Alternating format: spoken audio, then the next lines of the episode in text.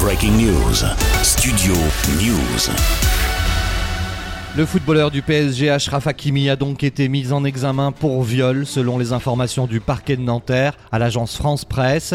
Le défenseur du Paris Saint-Germain était visé par une enquête pour viol depuis lundi. Malgré nos sollicitations, le parquet de Nanterre n'a pas souhaité donner plus d'informations et affirme que les informations déjà publiées mettent à mal les investigations nécessaires à la manifestation de la vérité. L'international marocain, âgé de 24 ans, a donc été entendu jeudi par les enquêteurs de la Sûreté territoriale des Hauts-de-Seine avant d'être mis en examen par un juge d'instruction et placé sous contrôle judiciaire. Pas de détention provisoire, selon toute vraisemblance. Ni le parquet, ni le juge d'instruction n'ont saisi de juge des peines et des libertés. Dans les faits, une femme âgée comme lui, de 24 ans, l'accuse de l'avoir violé à son domicile à Boulogne-Billancourt. Ashraf Hakimi a interdiction d'entrer en contact avec la victime présumée. Une information judiciaire est en cours et devrait faire la sur les circonstances.